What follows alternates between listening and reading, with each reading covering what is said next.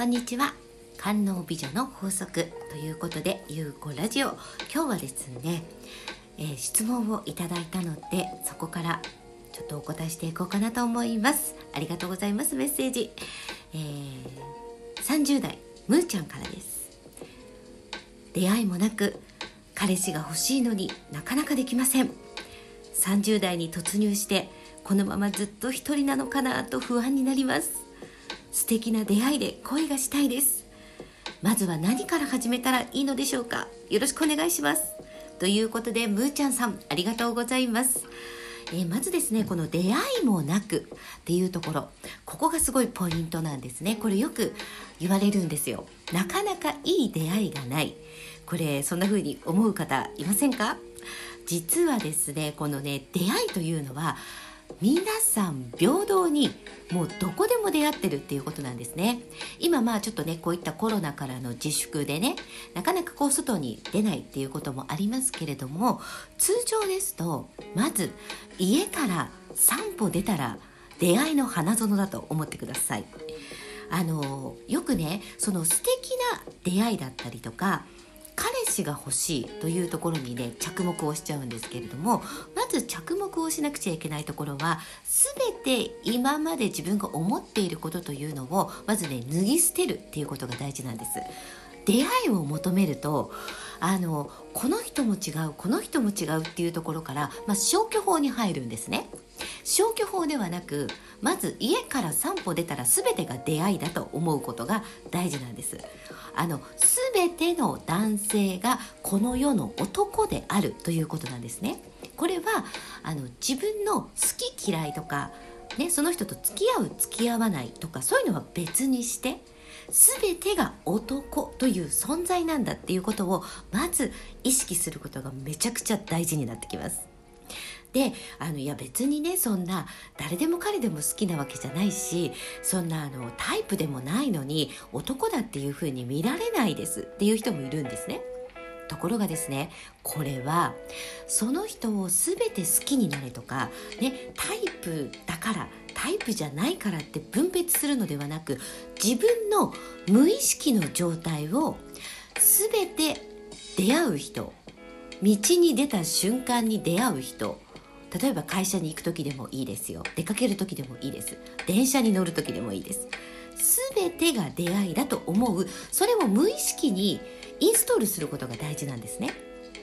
だからよくあの何て言うんだろうな。私はね女優になれって言うんですね。それはなぜかというと自分が恋したい例えば素敵な出会いが欲しいと思った時にその自分の内側から湧き出てくる内側から湧き出る色気を出すっていうことはですね自分の無意識を女優にしてしまうっていうことなんですよ。演じてしまうっていうことなんです。例えば自分は今日こんなメイクをしようとか今日はこんなあのファッションにしようとか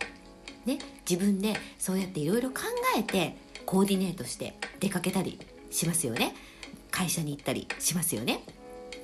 その時に自分のイメージングってあると思うんです。ちょっと今日は可愛い雰囲気にしようとかちょっとかっこいい感じにしようとか。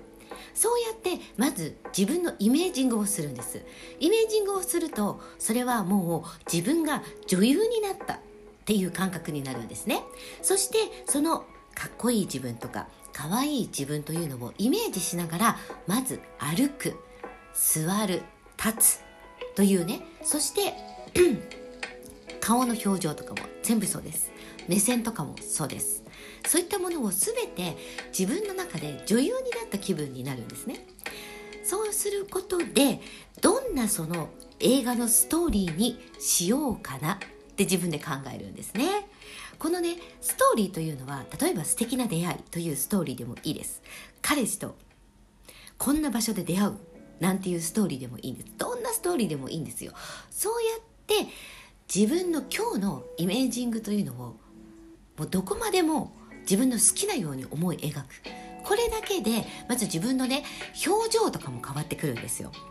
あーなんかもう今日もだるいなとかめんどくさいなって思って外に一歩出るのと自分が女優になった気分で今日は素敵な出会いがある一日というストーリーを自分で作って出かけるのか。っていうのだけでも全く自分の見る世界というのが変わってくるんですね。そうやって自分の無意識をまず自分の中にどんどんねいろんな自分っていうのを植え込んでいくんです。種をまいていくんです。そうすることでまず今日はこんな自分今日はあんな自分っていうねいろんな私は小さな女神ちゃんって言ってるんですけれどもそういう自分の中にいる小さな女神ちゃんをどんどん発動させていくんです。そうすると例えば自分が今まで好みではないなと思っていた男性とね例えば話す場面だったりとか、まあ、たまたまなんかちょっと見つめたとかね自分があこの人かっこいいとかねなんかちょっとこの人気になるって思う場面があった時に自分の中に小さないろいろな女神ちゃんがいることによってじゃちょっとこんな女神ちゃんを発動させてるとこういう感じのタイプとちょっと話をしてみたいと思うなとか、ね、例えば今日はこんな女神ちゃんが発動してるとあこういう風なタイプもいるんだ。へーっていうところに気づいたりとかそうやって自分のいろんな女神ちゃんを発動させることで相手のいい部分素敵だなと思う部分に自分のアンテナが動くわけなんですね。でまあよく言われてますけれどもその素敵な出会いとか彼氏が欲しいとかそういった時にまずね見なくちゃいけないのは自分自身なんですね。もうこれは絶対です。そしてこれは恋愛だけではなく仕事とかお金とか、まあ、結婚子育て人間関係もう全てに関して自分自身。自分のね人生をいかにデザインしているかっていう生き方のセンスっていうもの。そこをね自分で見つめることがすごく大事なポイントになってくるんです。みんなそこを見ないで外にばっかり求める。外にばっかり求めるから不満を感じるんですね。あの一つ何か埋められたような気がしても結局外側で埋めたものっていうのはオプションなんですね結局は。オプションで埋めたものっていうのは全くね自分の内側自分の溝っていうのは1ミクロンも埋められないっていうことなんです。でこうやってねコロナとかで自粛になっていると一人の時間が増えたりとか人とこう会うことができないからすごく孤独を感じる。そんな人もね増えてるんですね。あのそういったメッセージも頂いてます。実はこの孤独というのはね最高のエクスタシーなんですよ。はい、この孤独を感じることによって自分の中に眠る色気っていうものね。そして女性ホルモンというものが実はめちゃくちゃ活性化されるんです。でもこの絵孤独を感じるのが嫌だなとかもうなんかすごい寂しいどうして私ばっかりなんか一人なんだろうっていうふうに思っちゃうと自分のそのもともと持っているその色気の本性だったりとかね。その女性ホルモン。そういったものが成果しなくなっちゃうんです。自分で自分の殻をめちゃくちゃ分厚くして自分をガチガチに固めちゃうんですね。この孤独こそが最高の女の本性であってそして最高の色気っていうことを覚えておいてください。孤独って何なの？みたいな。なんか孤独ってちょっと闇で怖そうみたいな感じで思ってる人たくさんいるんです。でもねこの孤独っていうものなんかちょっと闇っぽいって思うものそうやってちょっと闇だなとかちょっと目に見えなくてなんかちょっと不安になるみたいな目に見えないものちょっとベールに包まれているようなものこそ神秘的なんですよ。ね、だからよく色気っていうのって目に見えないし色気って何なんだろうって結構みんな思うじゃないですか。ね、今度ちょっと色気についても語ろうかなと思いますけれどもその色気というのもベールに包まれているからこそ神秘的であってそしてこの色気というのはねこの女性の数だけ男性の数だけ人それぞれの色気が全くタイプが違うんですよだからこそ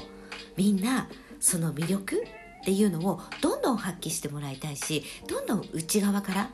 もうねそのあのもうね吐き出してもらいたいと思ってるんですね。なので、まあ、このね、えー、今日むーちゃんが むーちゃんさんから頂いたこのメッセージ、まあ、このままずっと一人なのかなって不安になります。という時はねとことん自分の孤独自分の闇に埋もれてみてください。でこれどうやったらね闇に埋もれることができるのっていうとまずね自分が気持ちいいなって思う。例えばお風呂に入るでもいいしマッサージするでもいいし好きな香りを嗅ぐでもいいし好きな音楽を聴く好きな本を読む絵を描くとかなんか手芸をする料理をする何でもいいんです。自分がなんかちょっと心地いいなって思うものっていうものにちょっとね没頭してみてください。一瞬ねなんか無になっちゃうようなちょっと瞑想感覚に入るようなものっていうのがねみんな人それぞれ違うと思うんですよ、まあ、ゲームかもしれないし漫画を読むこと漫画を描くことかもしれない。人それぞれ違うのでそうやって自分の闇に溶け込んでみてください。そうすることによって自分の孤独自分のね色気っていうものに向き合うことができます。そうするといろいろなね自分の内側に眠ってる小さな女神ちゃんっていうものがどんどん発動してきますのでそうすると家から出た瞬間家から出た3秒経てばもう出会いの花園っていう風に自分の無意識が勝手に察知する。そういうアンテナがもうビンビンビンビンってもうね何本も立つようになるんで是非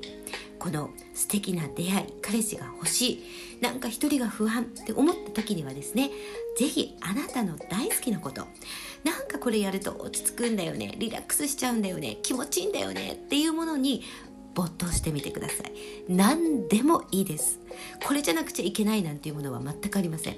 ただ寝るだけ。ただぼーっとするだけ。それでも全然 OK です。是非チャレンジしてみてください、えー、ぜひですねお気軽にあなたからのメッセージお待ちしています。今日もありがとうございました。